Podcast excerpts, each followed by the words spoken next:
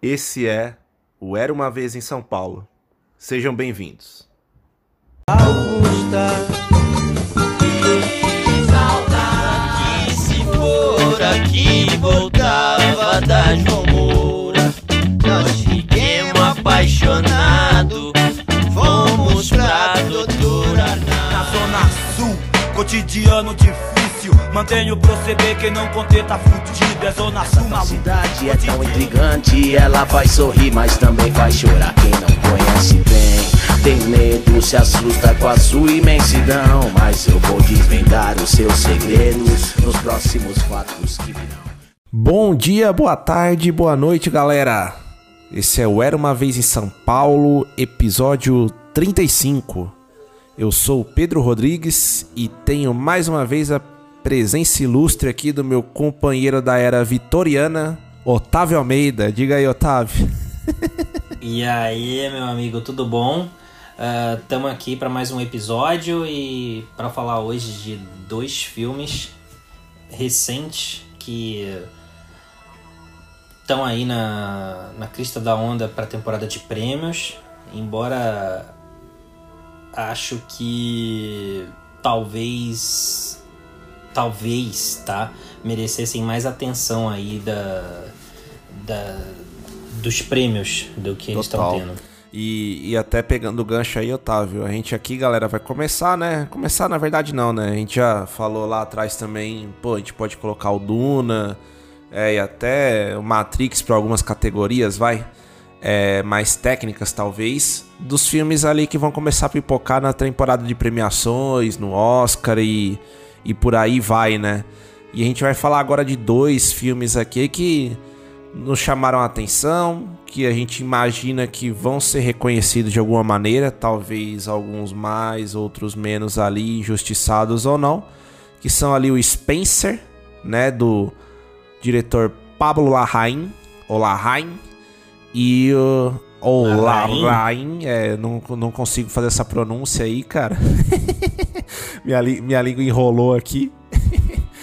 E o Nightmare Alley, né? O Beco do Pesadelo aí, a nova versão desse filme. É, do já mega conhecido Guilhermo Del Toro, né? Que já ganhou até seu Oscar aí também. Por um filme que talvez não merecesse, né? Mas enfim. Eu gosto da Você forma gosta? da água, hein? Ah, Eu gosto. cara. E o Nightmare Alley, que é o, se eu não me engano, acho que é o Beco das Almas Perdidas, de 1947. E essa versão nova aqui no Brasil, Beco dos Pesadelos, que é com o Bradley Cooper no papel principal, sendo que ah, quando começaram a falar do interesse do Del Toro em, em- em fazer eh, essa versão, eh, o nome do Leonardo DiCaprio é, acompanhava as notícias, né? Mas Verdade. depois, acho, não sei se foram problemas de agenda, mas o DiCaprio acabou não participando e entrou o Bradley Cooper. Verdade, é verdade. Bom ponto, cara. Eu também vi na época ali, ali pipocando. E, e, bom, esse filme também tem um, um elenco estelar, né? Digamos assim, né? Pô, você ter Kate Blanchett, Tony Collette, o operário do cinema, o operário de Hollywood, William Dafoe. Impressionante como o cara tá em todas, né? Monstro, né? E sempre atuando bem, né? A gente, a gente falou no, no último episódio, né, Otávio, do, do, do Lynch que furava a bolha, o William Dafoe é outro, né? Porque o cara, ele faz filme da Marvel. Estoura. Ele faz filme da Marvel, ele...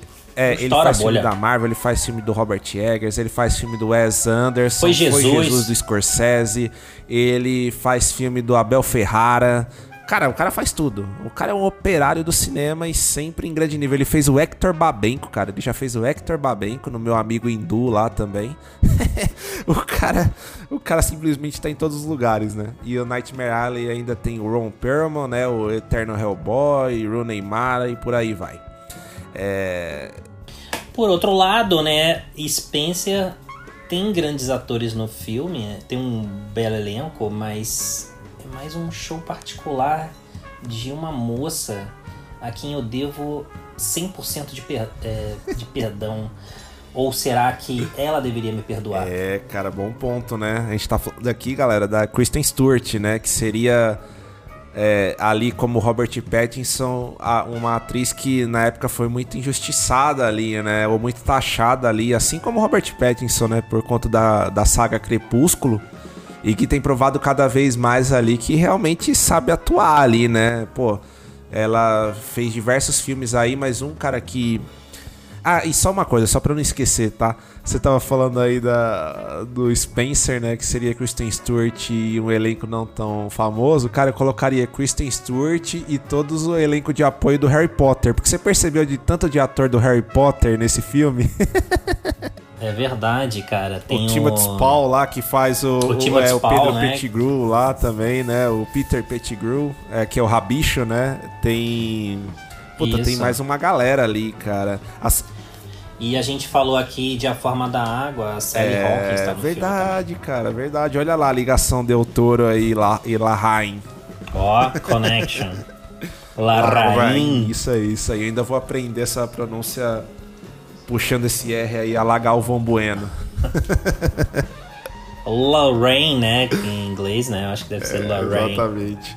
Mas, cara, Vamos começar aí, né, Otávio? Antes da gente falar, a, falar ali do Beco, vamos começar a falar aí do, do Spencer, né? Que é um filme até que foi. Spencer. Que, que pipocou antes, Spencer. né? Nas locadoras da nossa vida aí, né? Nos métodos Give Your Jumps da vida aí. Pipocou antes que o, que o Beco.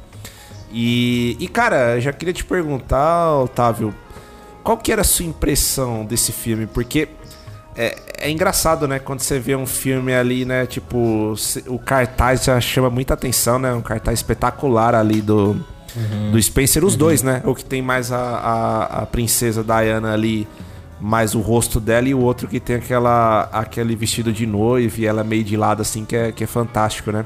É, cara, qual que era a sua impressão antes de ver esse filme? Dado que, puta, na minha opinião, e eu acho que na tua também, esse mundo de, de família real tudo mais, é bem boring, né? Cara, super boring. É... Eu achei que ia ser um filme meio que no estilo James Ivory. É... Por exemplo, Retorno a Howard's End, uh, Vestígios do Dia. Uh, eu sei que tem gente que gosta, mas cara, e meio Gosford Park, que eu gosto do Robert Altman, mas gosto mais de trabalhos anteriores a Gosford Park. Uh, uh, bom, não sei, eu, eu achei que ia ser aquele filme de uh, dos chics da, da realeza, de reis, rainhas, princesas, uh, um mundo à parte que, de quem está vivendo uma eterna monarquia um mundo de ilusão que já não combina com, com a nossa realidade, sabe? E mas eu fiquei chocado porque não porque na primeira foto eu bati o olho assim e pensei, essa é Kristen Stewart? Nossa, tá bem parecida com a Lady Di. Na primeira foto, divulgação do filme. Mas assim, é, é como Leonardo DiCaprio em, como Howard Hughes em O Aviador. É, você, os atores não precisam ser necessariamente uh, fisicamente iguais aos seus biografados. É, eles precisam capturar a essência, é, um pouco da a personalidade, a alma e profundamente na dentro da, da mente dos biografados, né? E é um trabalho impressionante da Kristen Stewart. E o, mas o que mais me surpreendeu em Spencer quando eu, fui assistir ao filme é que é um filme de terror, cara. Total, né, cara? Tipo. É muito isso, né? Você começa o filme ali, né, achando, puta, o que que, que vai ser ali, né? É lógico que tem uma coisa também, cara. Apesar de eu não ter assistido nenhum outro filme do, do Lahine, não sei se você chegou a ver lá o Jack. Jack é, eu, eu não, vi. eu não vi. Bom, e, é, e muita gente fala bem. É, e, e, assim, dava para ter um traço ali já do Lahai, porque dizem que o, o, Jack também não segue aquela, aquela, aquele gênero mais formulesco mesmo ali, né? O padrãozinho que a gente até comentou no, no episódio do Lynch, né? Ele também toma algumas liberdades ali, por aí vai. É, esse do Space acho que é a mesma coisa, né? Tipo, na chamada, no trailer, já dava para você ver que o filme também não, não, não seria aquela, a, aquela receita de bolo. Mas ainda assim você fica com algumas ressalvas, né? E cara, quando começa o filme, já que você vê ali a princesa no carro e aquele clima até meio. Você falou de terror, cara, mas um clima até meio de guerra também, né? Parece que eles estão se preparando para alguma coisa, ah, né? Ah, sim, na abertura, no, é... nos primeiros, primeiros minutos, parece que é uma. Estão. né? Parece guerra mesmo, parece um. É, um exato. Guerra, então você já vê que realmente o negócio ali tá fora dos padrões, né? E, e, e, assim, você já começa a ficar bastante.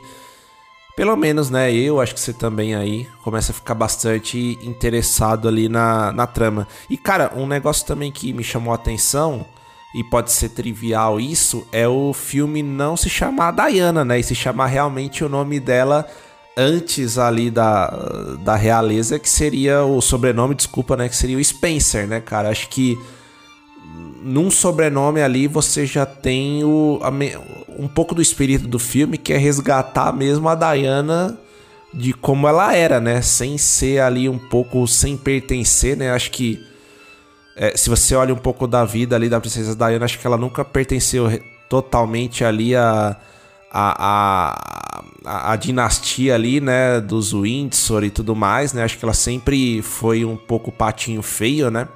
E acho que o filme traz muito disso, né? O filme não é uma biografia cuspida e escarrada da vida dela, não é. O, o diretor toma as liberdades que, que julga necessárias ali, né? E, cara, tanto que ele começa dizendo que é uma é inspirado numa Exatamente. tragédia real. Então aí se livra de qualquer Amarra, né?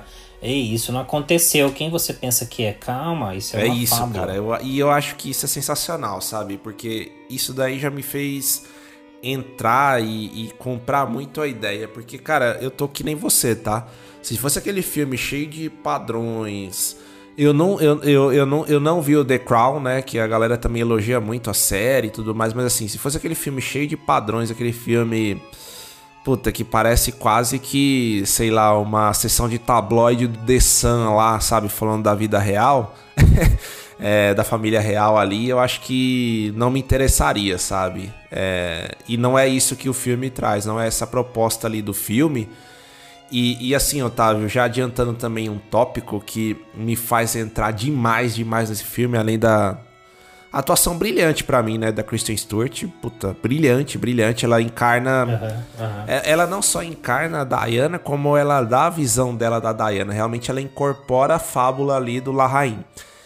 É, que, cara, é a trilha sonora do Johnny Greenwood, cara, impressionante, sabe, o que ele faz ali é, na trilha, e o Johnny Greenwood é aquela coisa, né, cara? O cara tá no Spencer, o cara tá no Ataque dos Cães, o cara tá no Licorice Pizza aí, que se Deus quiser, é, daqui a uns dias tá chegando aqui pra gente no Brasil. E o cara, é, o cara fez Sangue Negro, fez, fez várias parcerias aí com o PTA. Infelizmente tem uma bandazinha meio fraca ali chamada Radiohead também, mas enfim, erros acontecem, né? Não sou eu que tô dizendo isso, hein? Cacete, meu. Pior que não é a primeira vez que eu falo isso aí. A galera que, que nos acompanha aqui deve falar, puta, lá vem o Pedro falar merda aí de novo do Radiohead, né? Mas enfim. É... O Greenwood, cara, arrasa, né? Na trilha sonora. É absurdo ali. Aquele clima meio jazzístico, né? Que ele joga no filme. Te dá uma imersão completa, cara. É impressionante, cara, como eu fiquei imerso nesse filme, sabe, Otávio? Desde o começo tinha tudo ali, cara, tinha vários elementos para eu não gostar, né? Principalmente nesse clima mais de realeza aí que a gente comentou. E, cara, fui, eu, eu comprei totalmente a história, não só por, por essa questão da Diana e ela ter essa ânsia pra, pra voltar às origens, pra, pra recuperar o que ela era, como também, cara, assim, a questão do.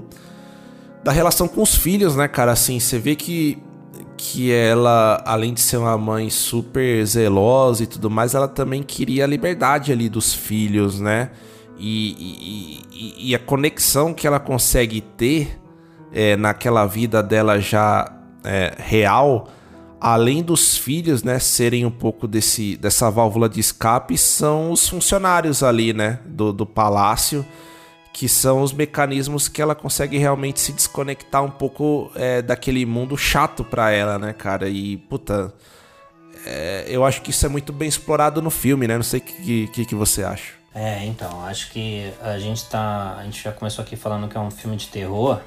Uh, acho que já é um ponto bem fora da curva do roteiro do Steven Knight, que para mim foi o melhor trabalho de roteiro que eu vi no, no, no, no ano de 2021. É, candidato fortíssimo mesmo, né? Com certeza. Eu. eu a, a, ela tá numa mansão mal assombrada. ela tá num lugar, lugar que ela não pertence, como nos filmes de terror, você tá preocupado com seus filhos. Ela não faz parte daquele ambiente, ela se sente completamente deslocada, ela se sente uh, violentada. Ela. Eu acho que é difícil para quem. Acho que você viu, né? Quando tem, quando tem casamento real, uhum, quando tem uhum. funeral envolvendo a, a família real Aqui no Brasil, inclusive, imagina lá. Aqui no Brasil ficam os canais todos sem tirar a câmera, transmitindo lá o pessoal nas ruas, uh, é, aquela comoção toda. Imagina você mostrar a intimidade da Diana e, e, e distorcer esse mito e mostrar que ela era uma pessoa e o quanto ela sofria Uh, e o quanto a Kristen Stewart e o Pablo Larraín vão em direção ao coração, ao estômago, diria, da, da Diana, o quanto dói. E uh, eu acho que. Eu entendo que algumas pessoas fiquem incomodadas com o filme, porque ele quebra aquela ilusão. É um filme que bate nas tradições, que bate no, nos costumes, na, nas experiências de ricos mesmo, sabe? É, que querem reproduzir aquela situação, aquele ambiente, aquele universo. É, toda aquela classe, sabe? Que é algo fora da realidade e, e como eu falei, acho que nada melhor do que a família real para personificar algo que, na verdade, parece que eles estão vivendo um passado que não faz parte desse mundo, sabe? E você dá um tapa na cara desses costumes, dessas tradições, isso me enche os olhos, porque é, bater assim na família real, embora você possa ter críticas, mesmo quem idolatra a Diana, você vê que ela não dava mínima para algumas coisas que as pessoas idolatram nela é, isso, é, essa quebra, essa distorção, isso me encantou. É, você vê a, o chuveiro onde ela toma banho, me parece assim uma. Parece um esqueleto aquele chuveiro, sabe? Parecem costelas, é. cara.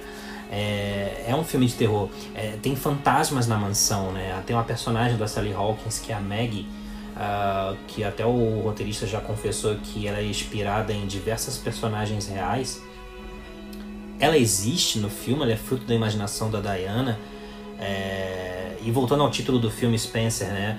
Uh, outra coisa que quebra com, com, com, com um mito, né? Que quebra o mito. É... Spencer é sobre ela, entendeu? Sobre as origens dela, não sobre o mito que as pessoas idolatraram e idolatram em torno dela, da imagem que as pessoas fizeram dela. É, você vê o filme, você espera que vai chegar até a morte da Diana, que ela teve o caso dela, é, mas é nada disso. É, você vê que e se, e, e se ela teve o caso, será que aquilo foi armado em função do que ela, fe, que ela faz na de tudo que ela questionou e que o filme transforma num pesadelo, num filme de terror. Aquilo ali, é, será que não foi tudo armado? Eu não sei. É, e se ela traiu, porra, beleza, sabe? Cara, vai viver porque é, o que fizeram com ela é, foi, foi terrível. E, cara, eu gosto como o filme pisa nisso, sabe? E como o filme é, não tem medo de enfrentar os fãs não só da Lady Di, como da família real. E eu acho que por isso talvez que o filme esteja ficando fora de premiações, sabe? Porque nas cinebiografias você quer mostrar o lado sombrio dos biografados também. Só que algumas são tão polidas, tão certinhas, mesmo mostrando que ah, ele se drogou, ah, ela bebeu, ah, ele, é, é, é, ela bateu no filho, na cara, sabe? É... Mas eu acho que psicologicamente, eu acho que o Pablo Larraín ele, e o Steven Knight no roteiro, eles batem nas tradições é, e isso me chama muita atenção e eu acho que isso irritou muita gente. Cara, com certeza. É, eu tô bem na, na sua linha, assim. Eu acho que realmente esse filme ele foge ali do, dos padrões e ele cutuca a ferida, cara. E, e, e, e, sabe dois momentos também que eu destaco do filme, né? Sem também, né, a gente é, psicografar o filme inteiro aqui. Mas aquela cena do jantar, né, extremamente incômoda, né, do, de quando arrebenta lá o colar dela. E, e, e cara, em muitos momentos do filme, e, e, eu vi a galera também comentando, uma galera, cara, em muitos momentos do filme eu me lembrei do Iluminado, cara, e o poder que a, que a mansão é. exerce no protagonista, né? Assim como o Kubrick traz ali, né, pro personagem do Jack Torrance lá, do, do do Jack Nicholson, né? E como ele fica transtornado, a, a Diana tem a mesma coisa, né? Dentro do palácio, né, cara? É, é, é muito engraçado, né? O paralelo que dá para se fazer. E a outra coisa, cara, até nessa questão meio. É, como é que eu posso dizer? Sobrenatural ainda. É a questão ali de puxar um pouco da, da relação dela com a Ana Bolena, né? Que seria seria Isso, uma é. das. É, é, é, como é que eu posso dizer, né? Uma das primeiras da linhagem ali da própria Rainha Elizabeth, né? Então.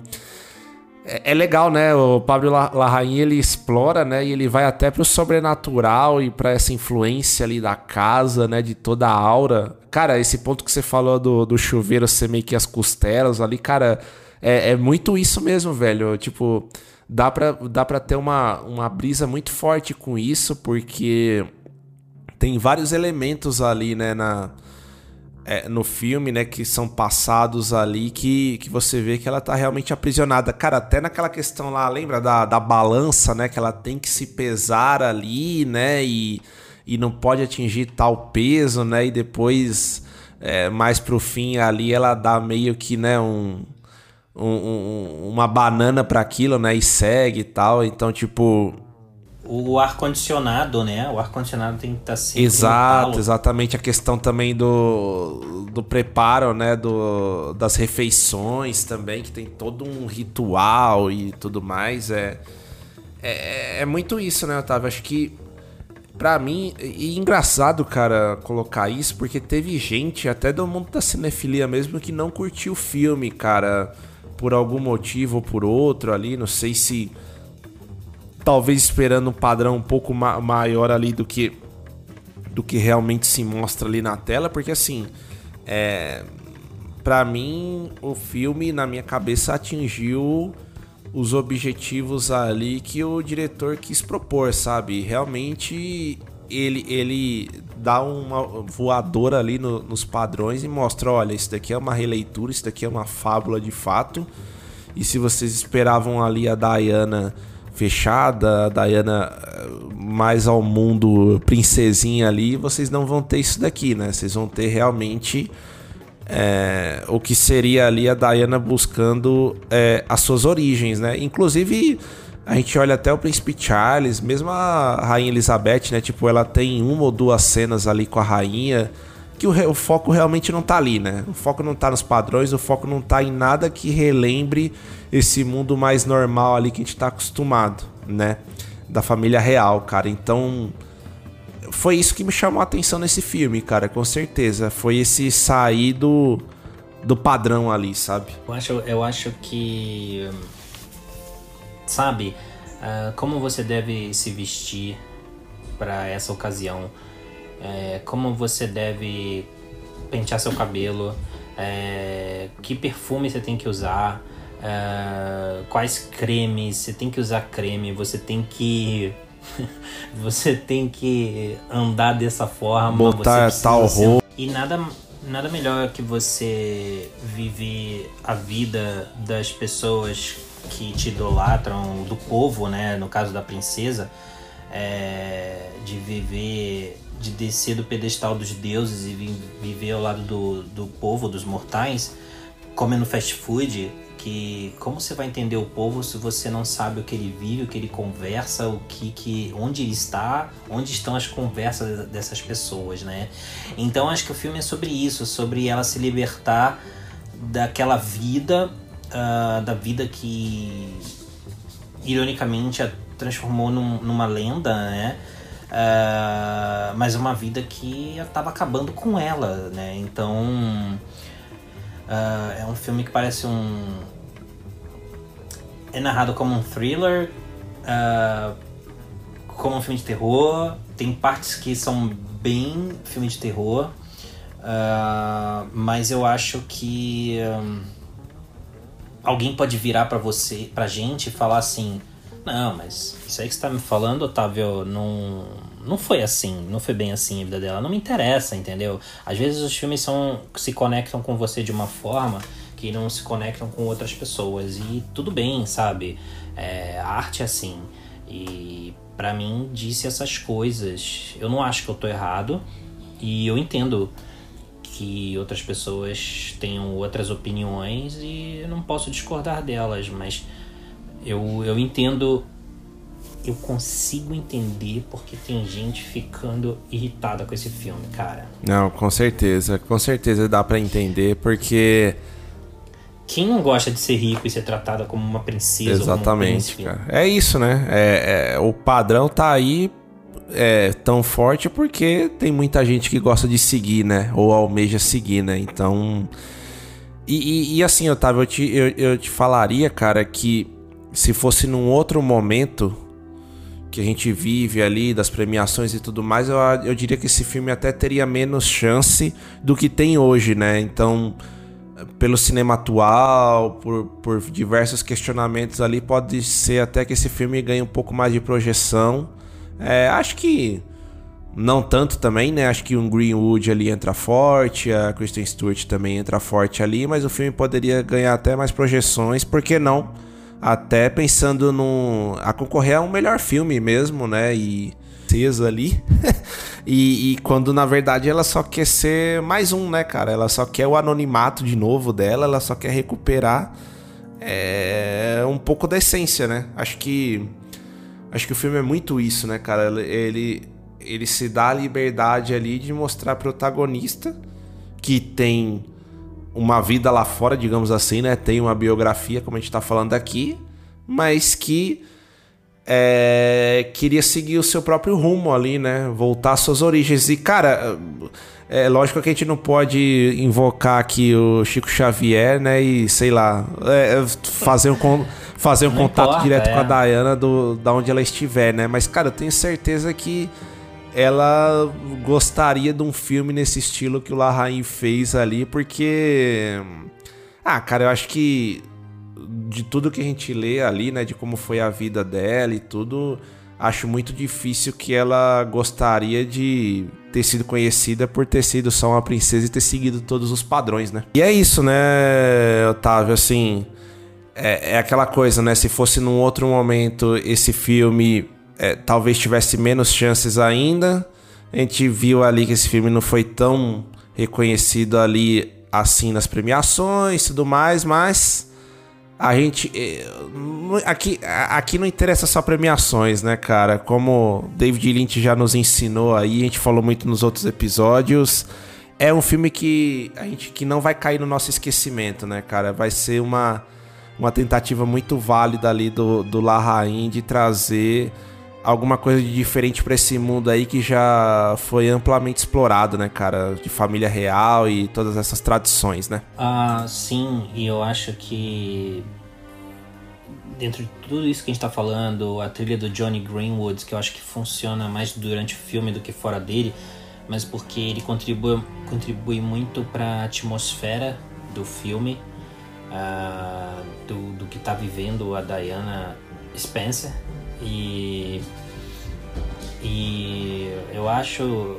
eu acho que é o tipo de filme que deve ser redescoberto ou até mais compreendido, futuramente numa época que a gente vive é, falsas vidas é, conectado ou vivendo relacionamentos que que a gente acredita que é certo continuar e na verdade você tá vendo a vida passar e não faz nada para mudar ou ou sabe uh, situações abusivas de trabalho que você acha que de alguma forma você tem um senso de responsabilidade que você precisa encarar aquilo até o final e, e não muda, não sai daquilo, não tenta uma coisa melhor para você. Então eu acho que o filme ele também me diz muito sobre isso, que é essa busca pela liberdade, que você está se matando em nome de certas convenções, uh, tradições, uh, alguns sensos de respeito que você está vivendo em função dos outros. E se você não vive para você mesmo uh, você já tá morto por dentro, porque essa de agradar aos outros, ninguém tá nem aí para você. Então, é... eu fui um pouco fundo aqui, né? Mas acho que é para mostrar. É... Você tem que olhar para você. E quando você de repente tenta fazer alguma coisa, talvez o teu corpo não acompanha mais sua mente, você já tá mais velho e você não viveu aquilo que você queria viver e a vida já tá acabando. Então acho que o filme é sobre isso, sabe? É, romper com tudo isso. E isso me interessa bastante, isso me conquistou. E eu acho que a gente tem que falar também da Kristen Stewart, né? Porque uh, ela, ela é peça fundamental nesse jogo do Pablo Larraín. E eu acho que eu não esperava isso. Eu acho que é, é eu acho que é uma atuação muito técnica, né? Eu acho que ela acho que estudou muito a Lady Di, mas ela faz a Lady Di dela, uh, que outras atrizes podem viver.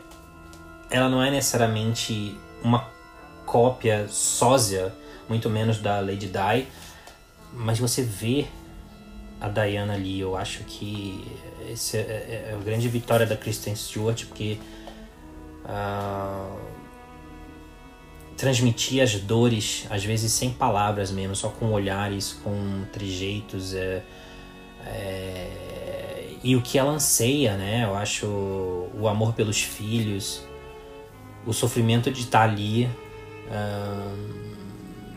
E eu gostei muito disso que você colocou, né? Da, da mansão, da, do palácio. É, é, é, é você vê o hotel, uhum. o overlook, né? Do iluminado. É, tem muito isso, ela correndo pelos corredores, se estabacando ali, dançando completamente pirada ou tomada por um amor que ela quer viver ainda e que ela não tá vivendo ali. Sabe, uh, vislumbrando uma vida que ela pode viver fora dali. Uh, que se ela não fizer alguma coisa, eu acho que ela ainda prefere morrer.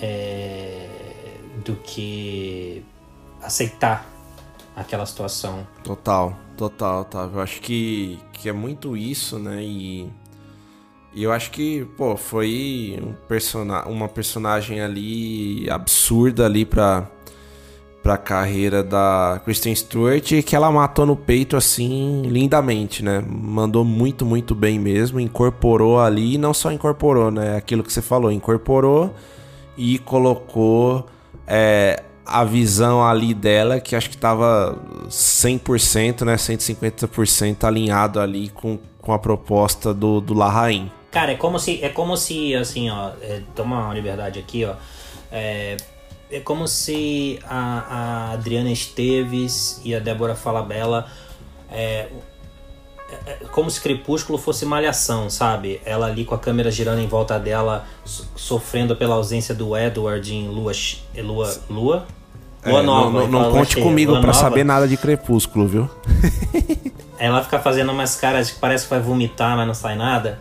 E aquilo lá é como se fosse o período malhação da Kristen Sim. Stewart, sabe? E agora ela tá na não, Avenida total, Brasil. Total. Ah, o Robert Pattinson é a mesma coisa, né? O cara foi totalmente execrado e depois trabalhou com a, com a, com a Claire Denis, com Robert Eggers, com David Cronenberg, com os irmãos Safad, tipo, né? E agora vai fazer o novo Christopher, Christopher Nolan, Nolan. o que, que o, cara, o cara vai fazer o novo Batman. Então, pô, é, eles não têm mais o que provar ali, né? Nesse sentido, né? Já, a gente já sabe que, que os dois são muito bons ato, ator e atriz ali. E, e é isso, né? E é isso. Torço, torço para que eles façam um novo filme juntos. Não precisa ser da Stephanie Meyer. É, o cinema agradece, né?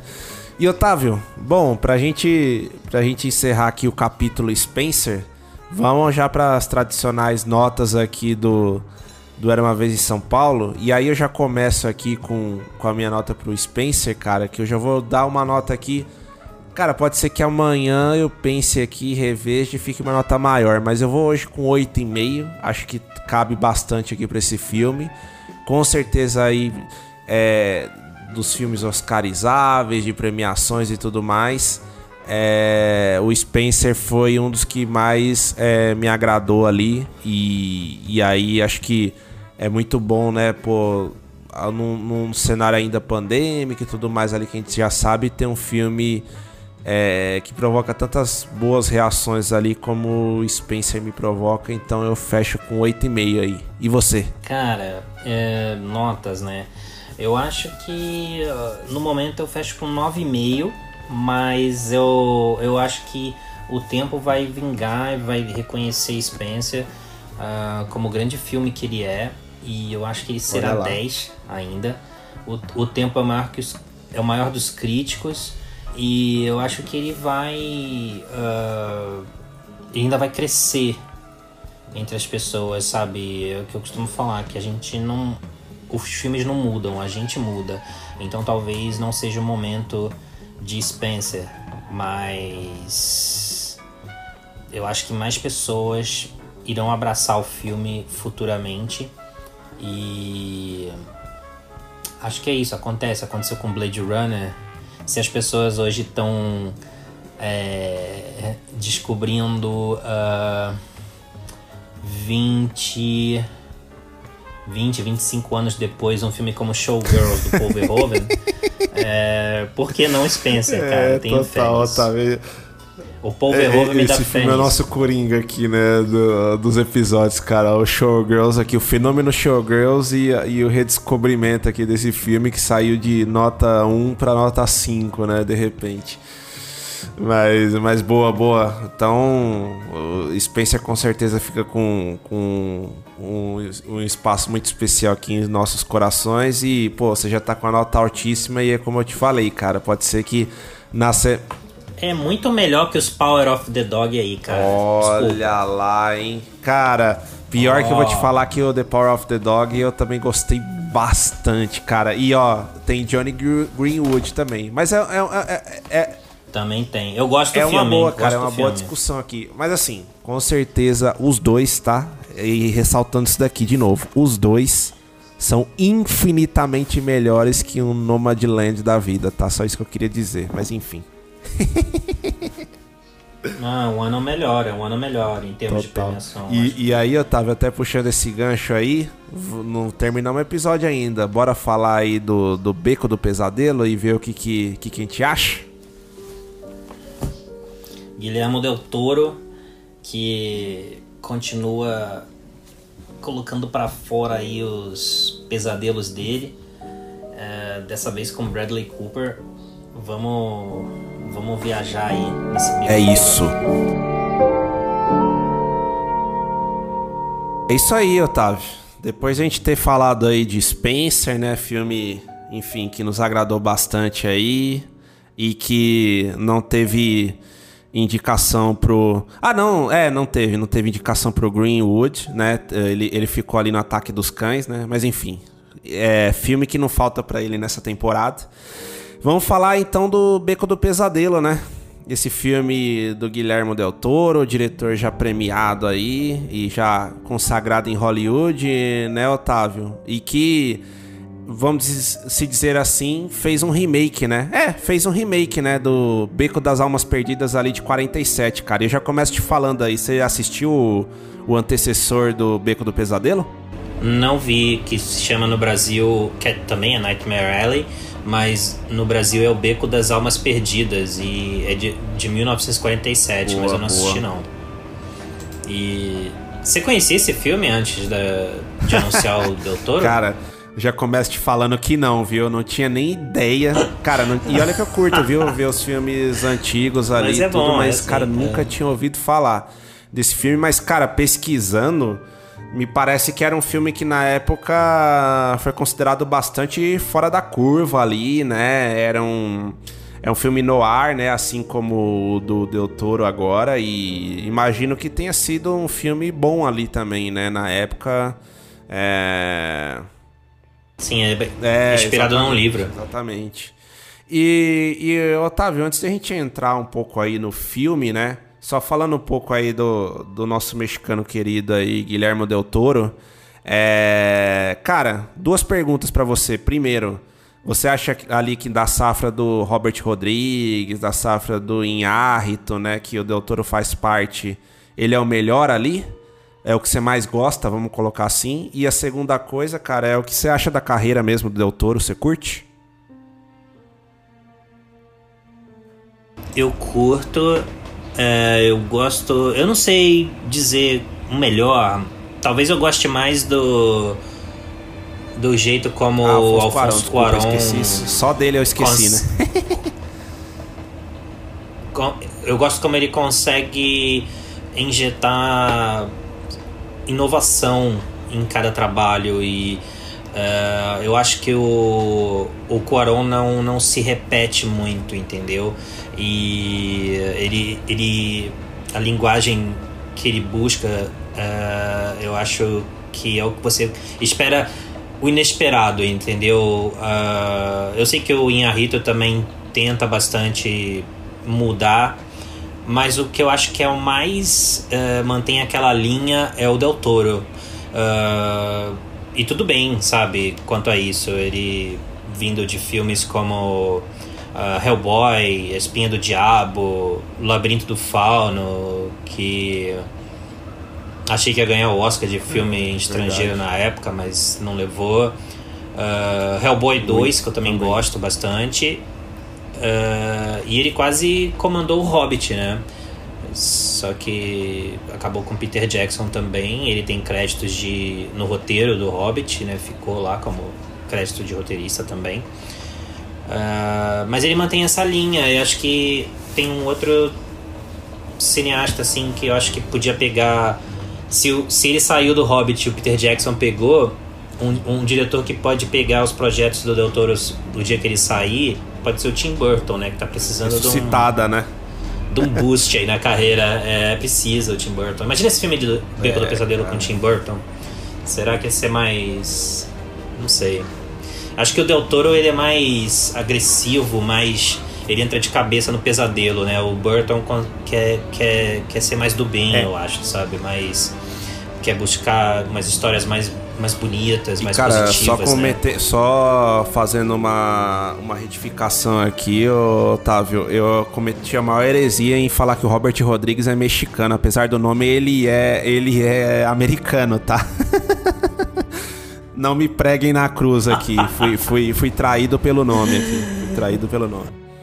Mas, mas bom ponto isso que você colocou, tá? Até o, o Del Toro, eu acho que, não sei se você concorda, eu vejo assim, me passa a impressão que ele, é- ele tem até uma unanimidade maior ali, ou um consenso maior por parte da galera, né? Acho que tanto crítico quanto quanto os cinéfilos em geral gostam do Del Toro, né? O Inharrito, o eu já acho que é meio que ame ou odeie, né? Tem muita gente que gosta do Inharrito, tem muita gente que acha ele muito, é, vamos dizer assim, prepotente, ou, ou, tipo quer dar uma de Nolan ali, né? E fazer um cinema revolucionário, aquela coisa. Por exemplo, o Birdman, eu adoro o Birdman, tem gente que odeia, né? Não sei se você tá no time que gosta. É, então. Eu gosto, tem gente eu que gosto. odeia o Birdman, né? Gosto, do gosto. O bastante. regresso eu acho mais fraco mesmo, mas. Gosto.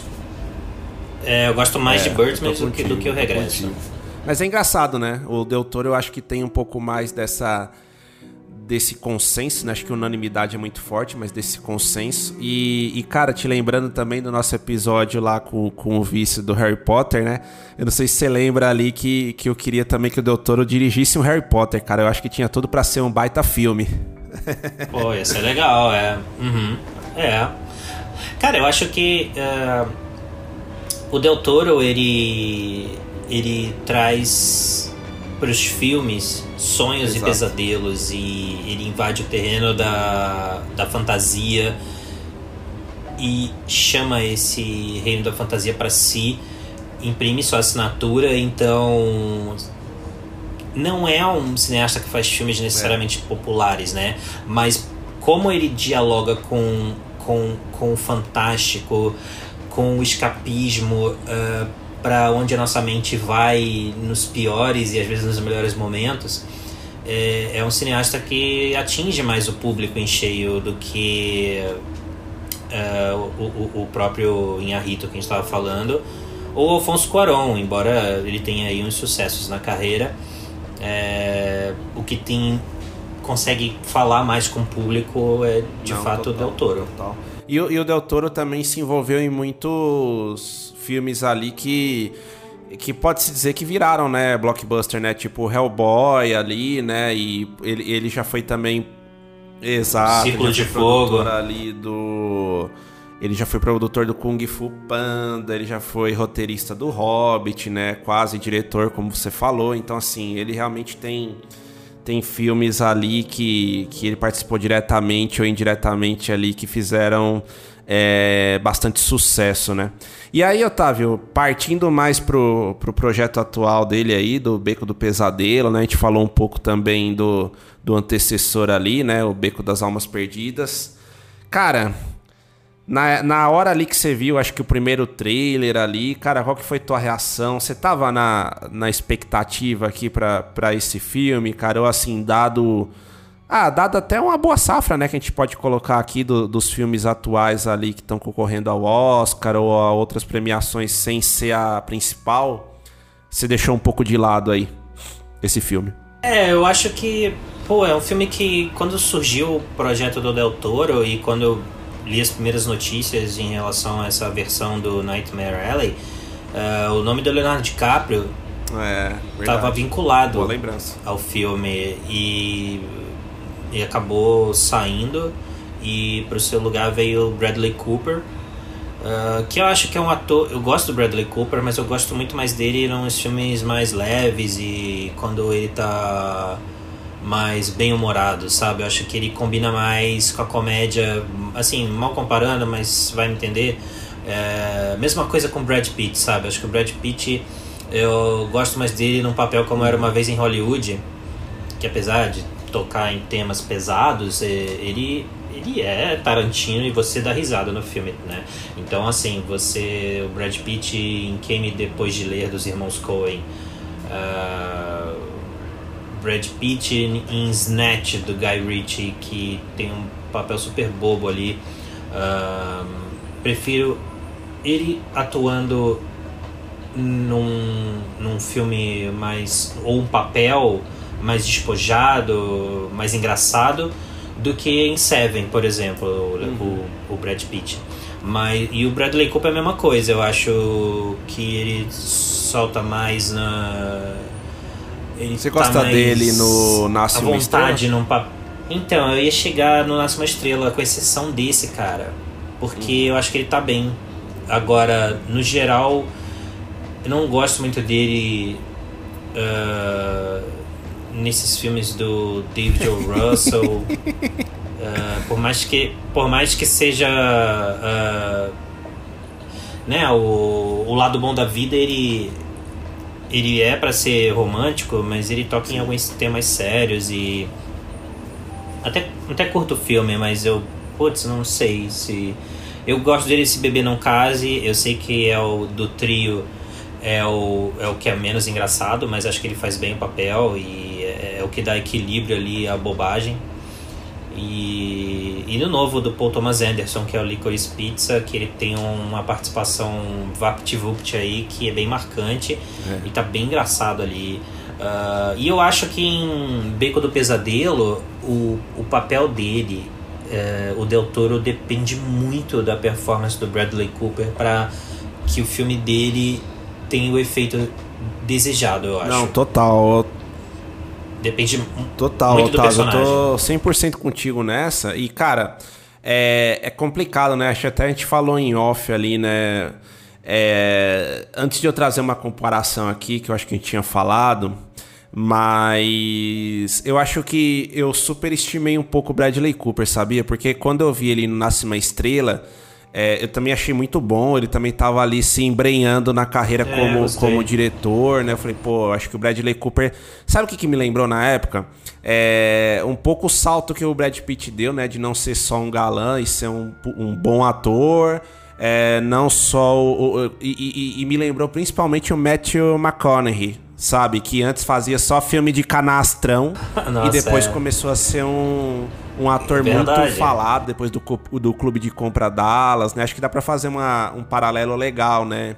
É, entre os dois. Só que, cara, eu concordo com você nesse ponto. O, o Beco do Pesadelo, cara, esse personagem principal dele ali, né? Que é um mágico com um caráter duvidoso, né? Digamos assim é, exige muito mesmo, né, do, do papel ali do ator e eu acho que ele realmente não segura, cara.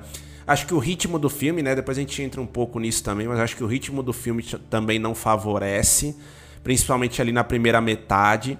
Mas ali depois, cara, da metade é, pro fim, eu acho que aí sim ele tem espaço para brilhar e e, por exemplo, a personagem do, da Kate Blanchett rouba a cena muito mais que ele, na minha opinião, sabe? Então, eu acho que.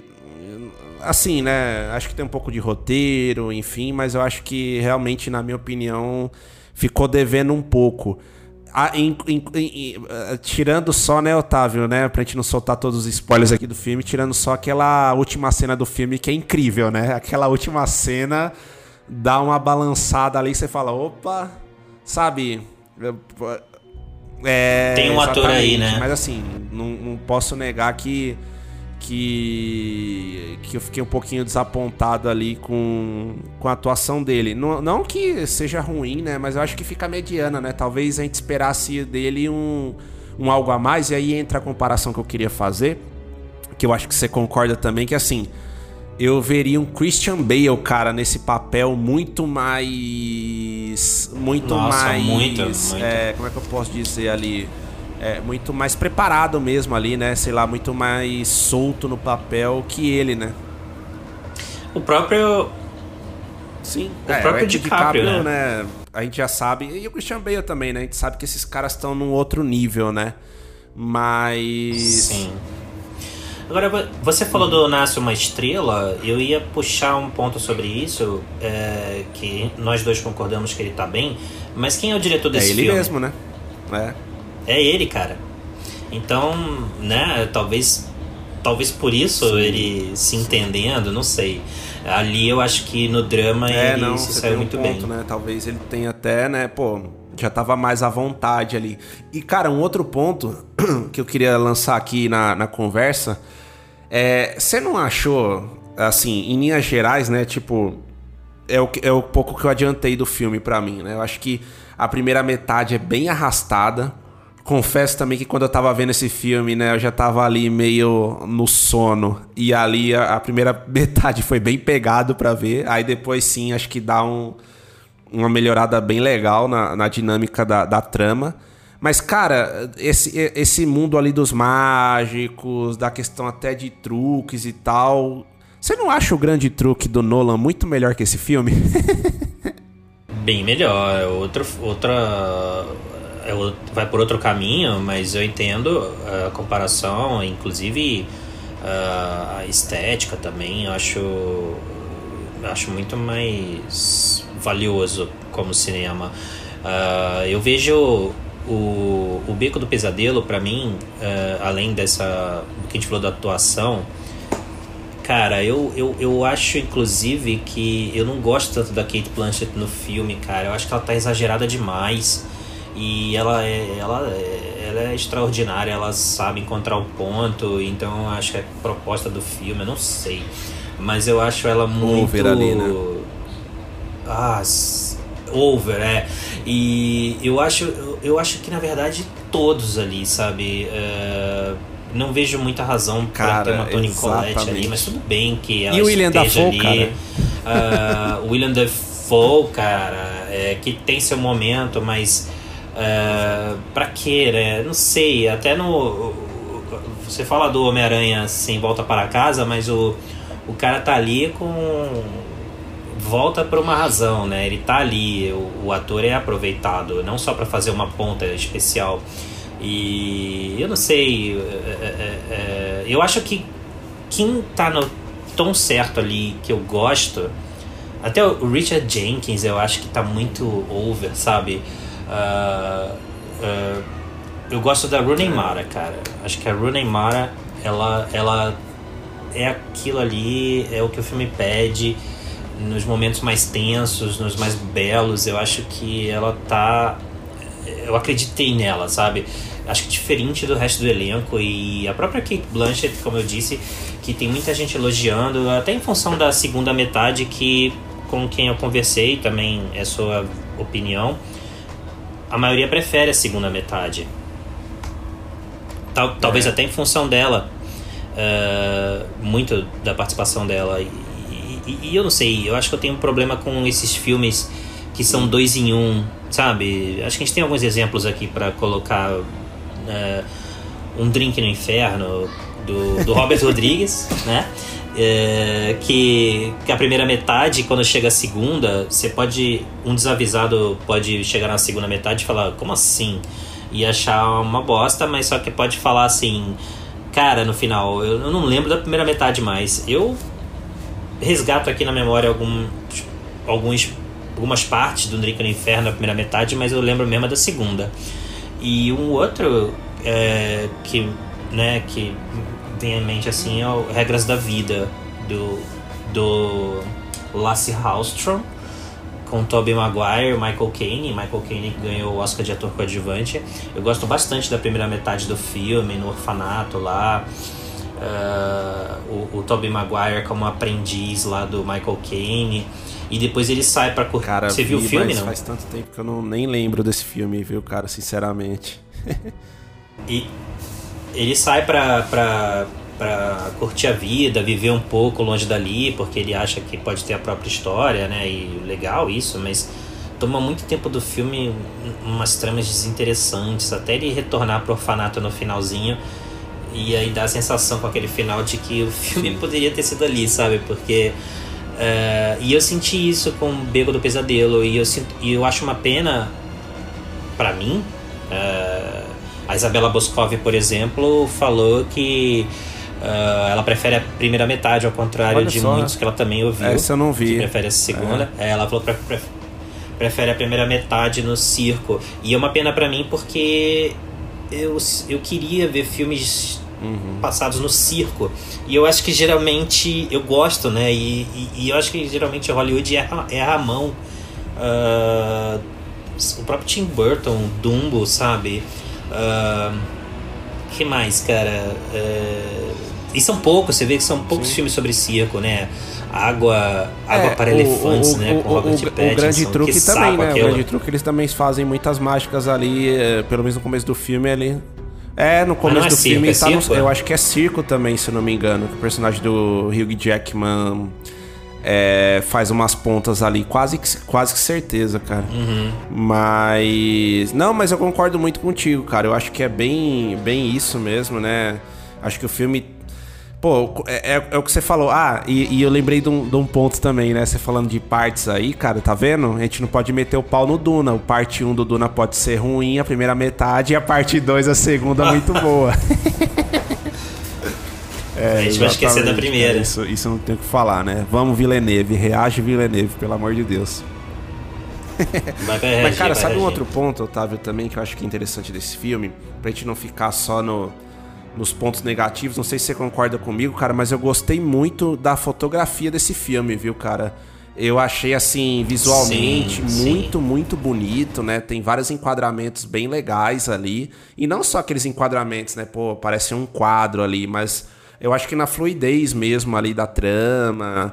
Em vários momentos ali você vê o Del Toro trabalhando também nos jogos de cena ali, né? Na, na, na montagem, mas a, a, fotografia me, me chamou a atenção, cara, nesse filme. Achei assim muito bonito, principalmente aquela parte lá que que o truque final dele lá, né, na hora que ele tenta dar um golpe lá, dá errado, né? Então, que, que, que eles estão na neve, então, acho que você vai se lembrar dessa parte aí também.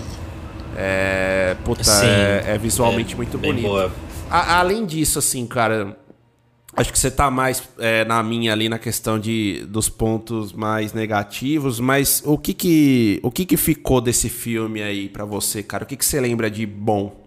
Ah, acho que é isso, a fotografia, a direção de arte, os figurinos, a, a atmosfera que o, de, que o Del Toro desenvolve é sempre, sempre envolvente, mas eu, eu é, isso eu já sabia, né? isso você já espera do Del Toro. Se você pegar ah, dois filmes antes desse, que é a Colina Escarlate, também preenche todos esses requisitos. Mas eu acho que é um filme sofrível, sabe? a Colina Escarlate. Dá pra esperar mais do, do Del Toro. Aliás, curioso que a Colina Escarlate, A Forma da Água e agora O Beco do Pesadelo são três filmes que parece que ele tá olhando pra velha Hollywood. Sim. Você não ficou com essa impressão? Que ele tá bem focado nisso, até no tipo de atuação, como eu tava falando da Kate Blanchett. Uma escola antiga, sabe? É, o, o Colina Escarlate eu não cheguei a ver, mas sim, o da Forma da Água eu tô, eu tô contigo aqui. Acho que é bem. Eu acho que é bem isso, cara. E é, eu concordo muito com o que você comentou, cara. O Del Toro a gente já sabe que ele consegue trazer essas atmosferas, né, místicas, de fantasia, visualmente bonitas pro, pro filme, mas realmente eu também fiquei com essa sensação que faltou alguma coisa, né? Inclusive, né, na cena final que eu falei que dá aquela impressionada positiva, né? Você fala, opa, temos um filme. É, eu também tive essa sensação, cara, não sei se você vai lembrar, mas com o The Green Knight, a cena final também eu acho brilhante. Só que a diferença pra mim é que o The, o The Green Knight, o filme inteiro se sustenta num nível legal, né? Acho que é diferente um pouco desse, né? Esse eu achei muito altos e baixos, mais pro baixo até do que pro alto. E aí sim, no final tem um, uma cena bacana ali, né? Uma cena que realmente te dá um impacto, né? Então acho que. É- é- é- eu não sei, Otávio, se você teve esse- essa sensação também, mas eu acho que é um filme que, pô, legal. Vai ser um filme que a gente vai lembrar ali do Del Toro, pô. Trabalho ok, mas não é. Pra mim tá longe de ser aquele filme memorável, né, do Del Toro, né? É, eu acho que essa parte no final aí que você comentou é, é o momento que a gente fica surpreso. O filme é a hora que o filme tira a gente do lugar de conforto que ele mesmo acostumou a gente. E se ele é sobre truques, talvez devesse pensar mais nessa, nesses desdobramentos que faz você pular assim e falar, opa, caramba, que você deixou ficar acordado aqui, porque olha só, agora sim, mas aí já tá acabando. Eu acho que eu acho que é um filme eh, eu acho um filme inchado demais, sabe? Eu acho que tem muita coisa nele, muita gente.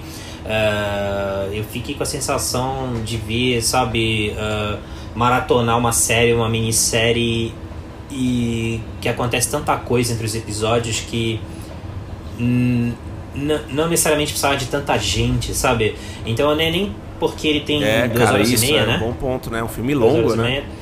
Eu, eu- acho que não é nem por isso. Eu acho que eh, a, a- a duração, por mais que tenha dois períodos no filme, duas metades distintas, ah, eu não acho que justifica, sabe? Eu não acho que o desenvolvimento da história é tão bem feito e ah, fino quanto a parte técnica, sabe? Que a gente já eh, exaltou tanto Não, aqui. concordo, cara. Acho que.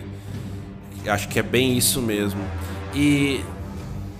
É. Outra coisa que eu não aguento mais, cara, é ficar falando, nossos colegas ficar falando que. Eu também falei isso, tá? Mas que os verdadeiros monstros nos filmes do Del Toro são os homens. Só que assim, cara, todos os filmes ele faz isso. Aí falam, como agora não teve monstro mesmo, aí você vê que o personagem do Bradley Cooper é o monstro. Só que sempre, na forma da água, também lá a criatura é a menor culpada ali e quem tá em volta que, que, que representa os verdadeiros monstros. Não. Isso também não é novidade. Total, Na filmografia total, cara. dele. Acho que é bem isso mesmo, né? Tipo, às vezes o pessoal requenta algumas coisas ali pra trazer em voga e acho que, que, que, é, que é dispensável, né? E, e Otávio, assim, depois desse balanço que a gente fez aí do, do Beco, é, fala pra mim aí qual que é o seu filme preferido do Del Toro, ou melhor, você acha que o Beco do Pesadelo fica ali na, na prateleira dos seus preferidos? Acho que não, né? Não, cara, eu gosto. Puxa, eu gosto do, do Labirinto do Fauno. Eu gosto. Que ali também os monstros são os homens. Uh, gosto da. eu gosto da Espinha do Diabo. Uh, gosto do, do Hellboy 2, principalmente, em relação ao 1. E gosto bastante do Pacific Rim, que é o Círculo de Fogo. Uh, que eu acho que pode falar aí do Godzilla do Roland Emmerich, pode falar do Godzilla do.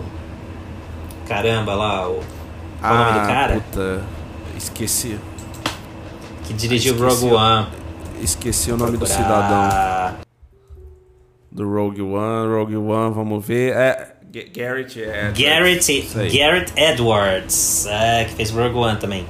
Godzilla, o Godzilla vs Kong. Ninguém chegou perto do que ele Sim. fez em Pacific Rim. Eu gosto, acho que é o melhor filme de monstrengo assim gigantesco. Uh, é meu favorito, porque é falar daqueles antigão lá, mas o filme é super bem feito. É... Gosto bastante desse, mas se for pra escolher um. Eu gosto da forma da água também, tá? O pessoal bate muito, acho principalmente porque pegou essa responsa aí de filme indicado e vencedor do Oscar. Aí a galera bate nos filmes, né? Mas eu gosto, principalmente em relação a esses últimos filmes dele que uh, viaja pela velha Hollywood. Mas eu acho que meu favorito mesmo é. dele acho que é o Labirinto do Fauno. É, eu tô com, é, a gente tá concordando em tudo, cara, nesse episódio.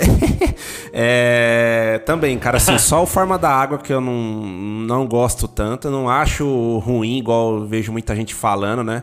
Dá a impressão que os negros uhum. falam da uhum. forma da água como se fosse aquele filme do Shyamalan lá da Dama da Água, né? Nossa senhora, aquilo ali, a Dama da Água, né, de cara? Que ridículo. Mas enfim, eu vou falar muito que eu sei que tem um que tem um pessoal que é da igreja do Shyamalan, os negros vão retalhar o podcast aqui. Brincadeira. É... Mas o Forma da Água, então, acho um filme ok. Mas eu tô contigo, cara. Eu gosto muito do, do Labirinto do Fauno, cara. Aquele filme, a primeira vez que eu vi, cara, eu fiquei impactado ali, sabe? Tipo, é um filme de fantasia, mas é um filme de fantasia que com certeza não é para criança ali, né, cara? Tem um negócio muito. Uhum. Tem várias mensagens no filme, né? Acho que. Esse Hellboy, cara, o 2 também. Eu gosto muito do Hellboy 2. Porque, eu, ah, desde o, o personagem dois. do Ron Perlman lá, né? Que o cara tem carisma, né? É. E é uma pena que não, é, não concluiu, né, a cara, trilogia. daí, puta, aí fizeram aquele reboot lá com o cara do. É, também não. Nem vi, cara, cara do... nem vou ver. Com o cara do Stranger Vou morrer sem lá, ver. Né? é, mas tô contigo, cara. Com certeza o Labirinto do Fauno também é o meu preferido aí do Del Toro. E, Otávio, pra gente fechar aí o episódio, fala pra gente aí a o, a, a, sua notinha, né? Do, do Beco do Pesadelo. O Beco do Pesadelo aí fecha pra você de 0 a 10 com quanto? Nota Boa. 6. Dá pra passar de ano, né, cara? Em algumas escolas sim, porque a, Olha, a minha era 7. era pesada, a minha, a minha era 5. Tá? Na verdade, cara, a minha do, do começo do ensino médio era por letra, cara. Não sei se você já viu isso daí, tinha R, é, I, sim, B de bom, MB, cara, engraçado. Nossa, eu já, escuto, já estudei em escola que tinha é, o E, né?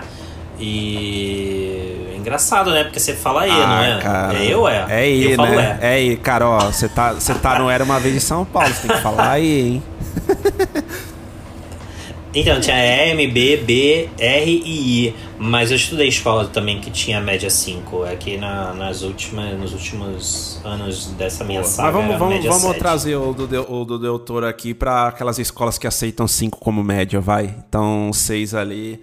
E, ó, só pra, só pra falar aí que eu tô concordando quase tudo contigo, vou concordar mais nesse ponto. Eu também dou 6 aqui pro Beco do Pesadelo, tá? Principalmente por causa da metade pro fim, tá? Se fosse da, da, primeira metade, aí eu acho que a minha nota baixaria um pouco.